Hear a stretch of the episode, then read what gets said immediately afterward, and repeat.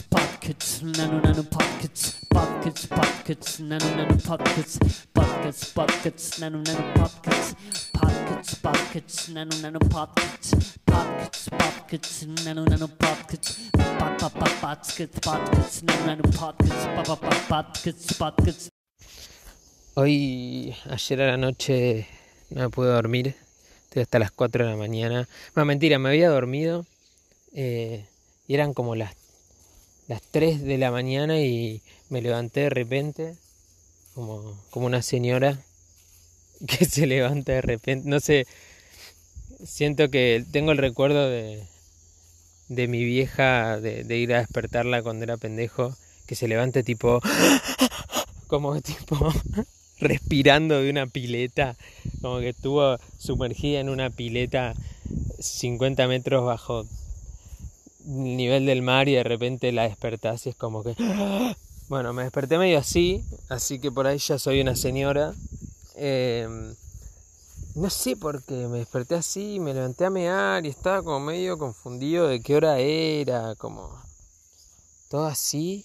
Y agarro el celular porque está, ya es la, la, mamadera psicológica del siglo XXI. Eh, y prendo, primero agarro como, no sé, viste que agarras el celular para ver si te, te volvés a dormir, a ver alguna pelotudez, porque estaba como sobresaltado. Eh, prendo TikTok porque bueno, ya, es lo que es, es la nueva tele. Y de repente en vivo, un chaboncito desde no sé si desde Ucrania o desde dónde estaba, pero hablando de Ucrania, que estaban invadiendo Rusia Ucrania en ese momento. Yo tipo, en el medio de Uruguay, mirando un celular de un tipo en vivo, yo a las 3 de la mañana no entendía nada y estaban hablando de que acaban de invadir Ucrania y que habían caído misiles y que... No sé, es un delirio es un delirio.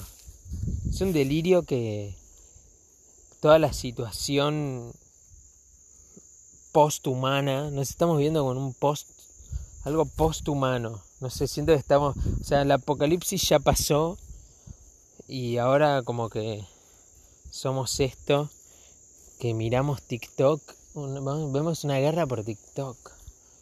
No, yo me parece un delirio, no, no entiendo nada de lo que está pasando. Me parece horrendo.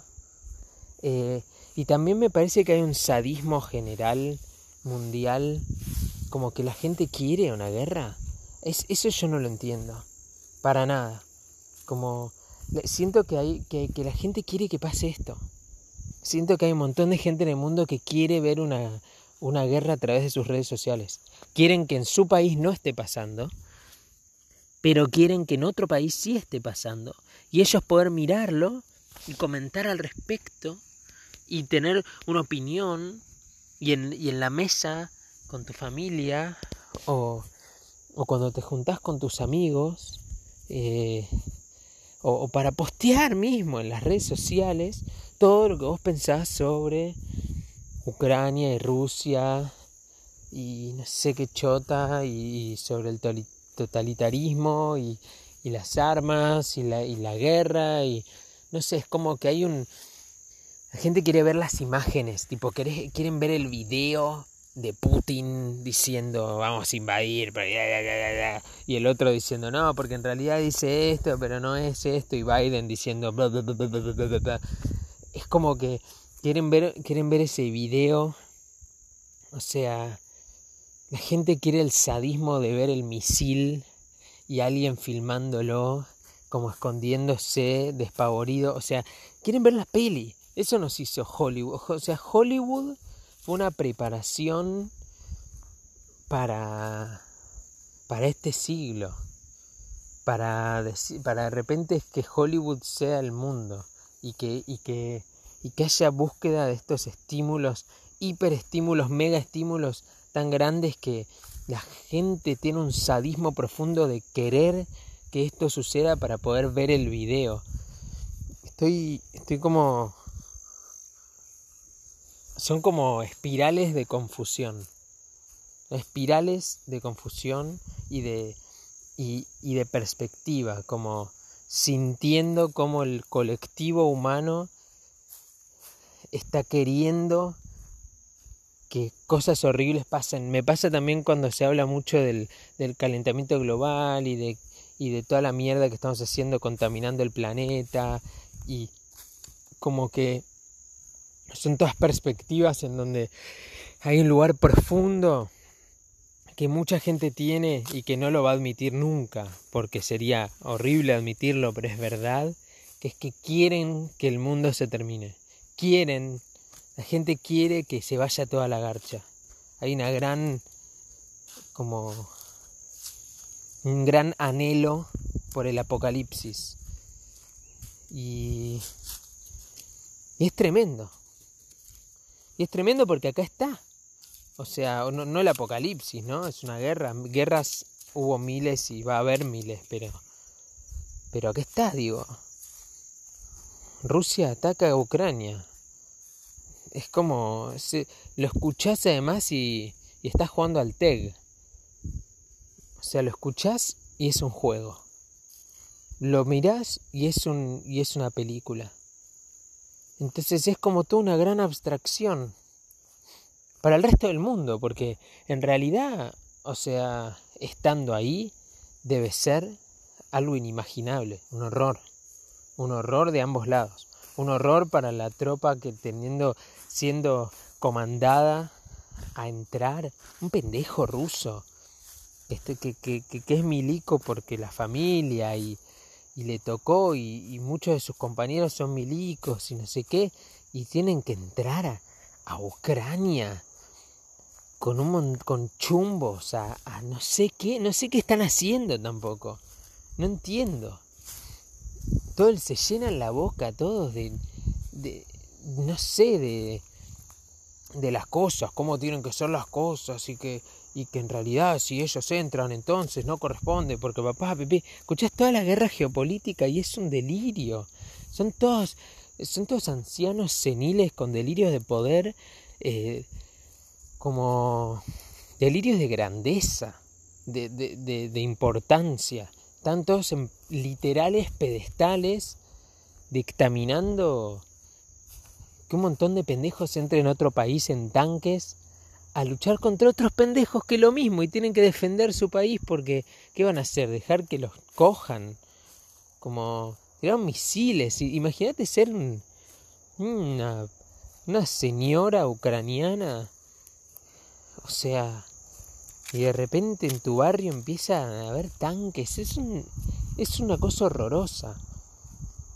Sin embargo, del otro lado del mundo, vos lo ves todo a través de notas y películas y opiniones y, discursos y, y fotos.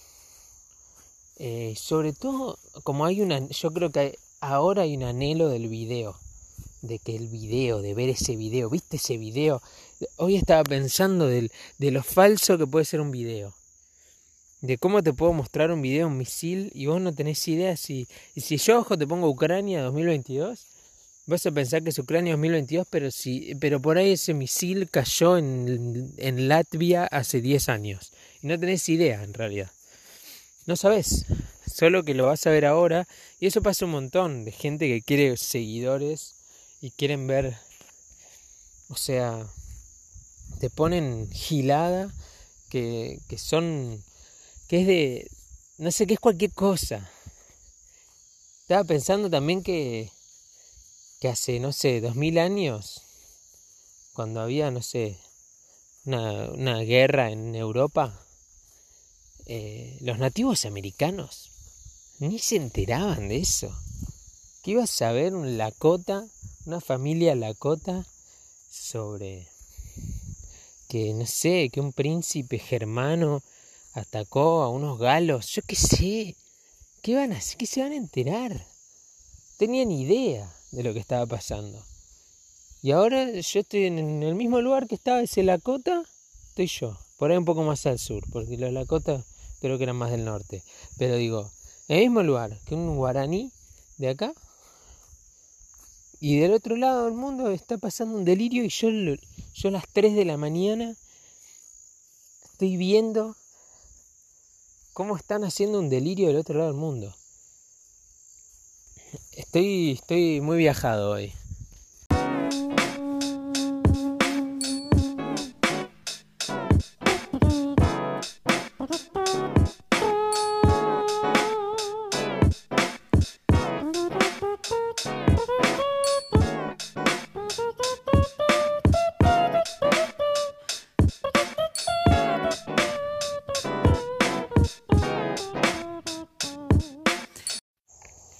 Igual hay algo que, que como surge de toda esta basura, eh, yo qué sé, solo para ver el, el brote, que el brote sea de aprendizaje y no psicótico, pero que es poder aprender sobre Ucrania y tipo los países de alrededor y la historia un poco. Es una zona que yo sé muy poco al respecto de y creo que, que no es una zona que nos enseña mucho eh, en los lugares estándares donde adquirimos nuestro conocimiento, alias guarderías, cárceles, llamadas, colegios, eh, como que salvo que estudies historia y tampoco sé cuán, no sé qué historia se enseña en la universidad de, de historiadores, no sé, en la UBA, no sé, en las distintas universidades donde se estudia historia. Pero, pero como ahora esto de la guerra le agrega como una especie de libido extraño a, a toda esa zona, de repente está re bueno poder aprender y también van a empezar a surgir como datos que la gente comparte de no, porque Ucrania en el 90 y, y está re bueno aprender todas esas cosas. Eh, no sé, para mí Eslovaquia, Estonia, Lituania, eh, Latvia, eh, no sé, hay un montón de países, hay Moldavia, yo no, no sé nada al respecto de esos países. O sea, sé que son como una especie de intermedio entre Europa y Rusia eh, y que están ahí como... Nunca entendí si primero las agarró Rusia y después en realidad se las sacaron a Rusia, pero pero le correspondían a Rusia, no sé. O sea, porque no, no, entiendo tampoco por qué está entrando el guacho este a Ucrania. O sea, debería investigar bien qué poronga pasa ahí, de, de, por, qué, de por qué decidió este chabón de repente meter un montón de tanques y misiles en el país. No sé, están aburridos. Eh, como... No, no sé qué, cuál es la jugarreta geopolítica. Seguramente tiene algo que ver con petróleo o gas o alguna, o sea, siempre de fondo hay una cosa de recursos, como, como el Age of Empires de la vida, eh, el, recursos. ¿Quién tiene los recursos? Como hasta donde yo ni entendido, un montón más de la mitad del gas que va a Europa se lo da Rusia. Entonces no sé bien qué, qué está yendo Ucrania, o sea, qué tienen los ucranianos. Putin dijo algo de de los neonazis o de los nazis, como que dijo algo que estaba yendo a acabar con, con el nazismo en Ucrania, no sé, me pareció muy extraño lo que dijo. Como no sabía que había nazismo en Ucrania, tengo que investigarlo, por ahí es cualquier verdura. Como también, ¿qué onda ese momento en donde graban, eh? ¿por qué se graba el video del presidente mandando a las tropas? Eso es muy extraño, que esté todo en un set que esté todo eh, pensado con imagen, como que sea importante eh, grabar a la persona decir eso y cómo lo dice y, qué palabras usa. Porque todo está atrás de una especie de, de abstracción de palabras, como de una especie de poética bélica en donde no es lo mismo decir que, que, vamos a atacar a que vamos a invadir o a que vamos a ingresar o a que vamos a responder con violencia o a que vamos a responder eh, con eficacia. No sé, es como hay un montón de sutilezas de las palabras que usan para, para sus discursos que hacen que, que te ubiquen distinto en la situación de lo que está pasando. Eh, y ya no sea eh, Rusia ataca a Ucrania, sea, no sé, Rusia ingresó a Ucrania y, y, de repente ya es como, ya es otra peli, es como ingresó, ya suena menos violento, y así van lavando como la idea es como lavar el discurso para que, para que parezca que lo que está pasando eh, está bien, en el sentido de que, no que está bien, pero lo que está pasando está justificado. Eh, y del mismo modo después van a justificar la represalia cuando hagan algo, como porque también Alemania, Estados Unidos, Inglaterra, como están todos poniendo ejércitos en las fronteras, pusieron un montón de gente de, de, NATO, de ese, es tremendo. En Polonia, en Estonia, en Lituania, como que están llevando un montón de tropas ahí para resistir. Yo no entiendo por qué no tienen ya tropas en Ucrania, si, si es su aliado, por qué no estaban ya ahí adentro. Está todo en realidad manejado como muy por debajo de la mesa también. Está todo muy premeditado. Son unos gatos. Bueno, suficiente. Basta de este tema.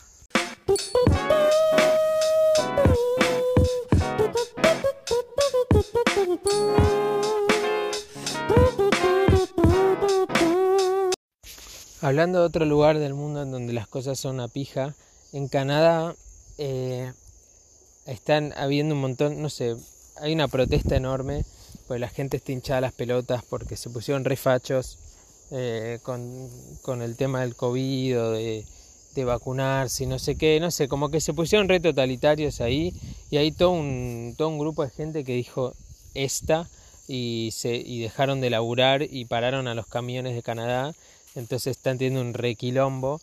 Eh, y lo que está haciendo el gobierno de Canadá es eh, congelar las cuentas bancarias de las personas que están en protesta. Lo cual es tremendo, por un lado, ¿no?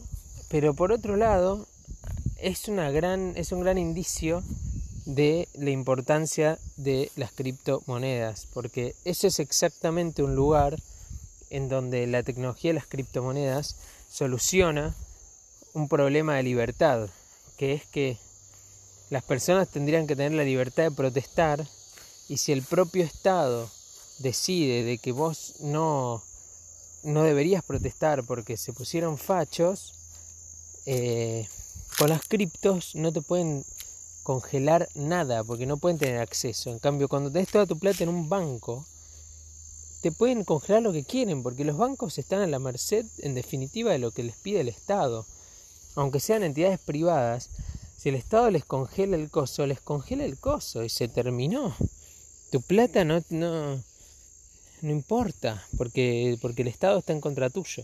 En cambio, cuando tenés redes de criptomonedas que van más allá del Estado, porque la criptomoneda existe más allá de la protesta de Canadá, entonces no está directamente atada a los intereses económicos de la economía local, sino que está atada a los intereses globales de libertad financiera, entonces vos tenés la posibilidad de tener dinero, utilizarlo y hacer todo lo que tenés que hacer para bancar la protesta, comprar comida para estar ahí, comprar las molotovs que necesites para hacer el quilombo que quieras hacer y nadie te puede decir que no puedes gastar esa plata.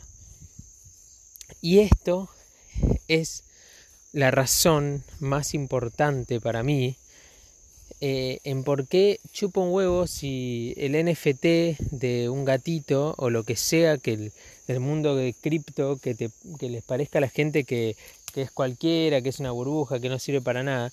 Este tipo de ejemplos en donde vos tenés una herramienta que te resuelve un asunto de, de derecho humano, te resuelve una libertad que antes era imposible porque antes de esto no había nada que te resuelva esto así, salvo el oro, pero oro, ¿quién tiene oro en 2022? ¿Quién tiene quién lleva quién te acepta oro además? O sea, ¿a dónde vas? o sea, yo entiendo que muy poca gente acepte cripto, pero es cada vez más fácil. Y vos tenés una billetera en tu celu y lo podés aceptar, seas lo que seas, si querés eh, aguantarle la parada a la gente que está ahí bancando eso, podés aceptar cripto perfectamente, no tenés ningún problema. Oro, está, yo qué sé, más complicado aceptar oro, no sé dónde lo guardás, como che tenés que chequear que es verdadero, o sea, el oro tiene un montón de problemas, pero eh, acá es donde la cripto es, un, es una gran herramienta de cambio, porque lo que te da es libertad propia de hacer con tu dinero lo que vos quieras, porque mientras vos tengas tus claves privadas de tu billetera, ese dinero es tuyo. Y punto. Y vos lo puedes gastar donde y como vos quieras. Y si el otro te acepta esa cripto, listo. Ya está. Se terminó el asunto. Ningún presidente facho te puede congelar una chota. Y eso es importantísimo. Lo otro que escuché el otro día respecto a las criptos es de un tipo que lo cagaron acá en Uruguay, que la nota decía tipo, primer transacción de cripto en Uruguay, o no me acuerdo, como, o lo... Eh, una cosa tipo que lo cagaron básicamente, que un tipo le cagaron no sé cuántos miles de dólares eh, por hacer una transacción con cripto. Y cuando leías la nota por arriba, porque no la leí entera, porque me parecía muy sensacionalista, aunque sea verdad, em, porque era una nota muy tipo, la cripto es peligrosa, eh, como tener cuidado porque te pueden cagar, es una estafa, ta, ta, ta. Pero cuando me puse a ver lo que había pasado en realidad, el tipo había cambiado criptos por dólares, o sea, había, tenía las cripto y había vendido las cripto para que le den los dólares, y le dieron billetes falsos. Entonces el problema en realidad no fue la cripto, el problema fue el dólar. O sea, la cripto no es falsificable. La cripto vos la mandás y la mandaste y la persona lo recibió. Y lo que le dieron a cambio fueron billetes de dólares falsos que cuando los fue a depositar al banco no se lo aceptaron porque eran falsos. Eso te habla exactamente de lo contrario a que las criptos son peligrosas. El dólar es peligroso. El dólar es el problema, de que te pueden dar un papel y eso no tenés manera de verificar vos, algo que estés chequeando cada billete que casi nadie lo hace. Es como tal, el tipo durmió por no chequear los billetes, pero a veces falsifican muy bien también. Hay gente que falsifica billetes zarpados. Con la cripto no se puede porque no existe ese, ese, no existe esa falsificación, no hay manera. O eso no es. Eh, no puedes mandar uno de mentira. Entonces, esto que, está pasando de que, de, que, de que suceden situaciones, y en Ucrania va a pasar lo mismo ahora, con todo este quilombo, eh, muy probablemente haya un problema monetario y la cripto es una herramienta perfecta para eso, porque está ahí para resolverle a la persona específica que necesita resolver en su momento eh, eh, cómo, hacer una movida difícil o, cuando los sistemas no están funcionando, puedes resolver desde tu celular, porque el sistema global está funcionando. Puede crashear el sistema local de Ucrania o de Canadá o de Uruguay, de donde sea. Puede crashear por un problema local, pero estás en una red que mientras tengas internet tenés eh, poder de acceso a tu dinero, a tus finanzas y a tu, a tu potencial de gasto por si tenés que escaparte de un lugar, por si tenés que comprar cosas, lo que sea. Eso me parece increíble de la cripto. Y, va a pasar cada vez más que, porque pasa incluso, hay un montón de notas que hablan de, las estafas, de los problemas que puedes tener, ta, ta, ta. Y el problema en realidad casi siempre viene de parte del sistema actual, no del sistema cripto. Los problemas en general son del sistema del dólar toda crítica a Bitcoin y a las criptos es en realidad una crítica al sistema financiero actual. cause I don't, I don't, I don't, I don't, I don't pop, cause I don't, I don't, I don't, I don't, I don't pop, cause I don't, I don't, I don't, I don't, I don't pop, cause I don't, I don't, I don't, I don't, I don't pop, cause I don't, I don't, I don't.